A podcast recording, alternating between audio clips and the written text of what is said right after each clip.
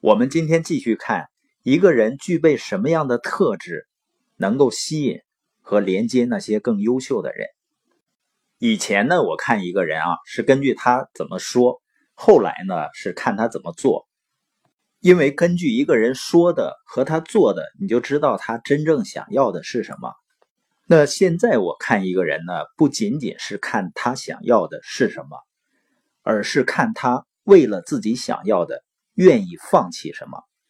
比如呢，一个人想要非常好的身材或者是健康，他也愿意为好的身材呢做一些事情，但是呢，不愿意放弃一部分长脂肪的美食。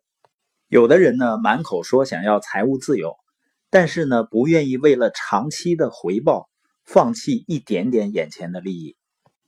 一个人的选择呢，就会告诉你真相是什么。对于想要拥有有价值的生活的人，但不愿意放弃一些东西，这种人啊，是很难真正吸引那些在生活中的胜利者。因为那些真正创造过价值的人呢，他都清楚。有价值就一定是有牺牲的。牺牲这个词呢，可能会让一些人感到害怕。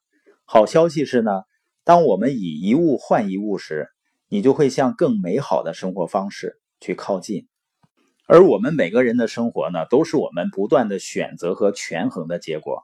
比如小时候，我们想要有好成绩，那我们可能就要放弃出去玩的快乐。而我们做出的权衡呢，就是影响未来的因素。比如说，业余时间，你是娱乐呢、放松呢，还是去做有价值的事情？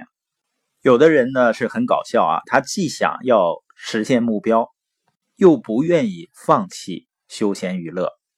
我当年呢有一份稳定的国有企业工作，那是去跟随自己的内心去做自己认为有价值的事儿，还是抱着那份痛苦的保障？每个人的选择呢都不一样。昨天我说啊，有时候人在对的方向上一小步，最后会成为你人生中最关键的一步。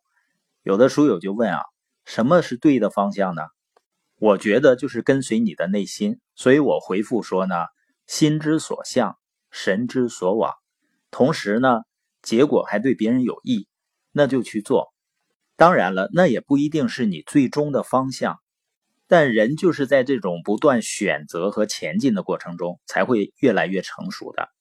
后来我又面对人生的一次选择，一个呢是在朋友公司工作，能够获得丰厚的即时收入；另外一个呢就是为未来的财务自由努力，但眼前呢没有什么收益。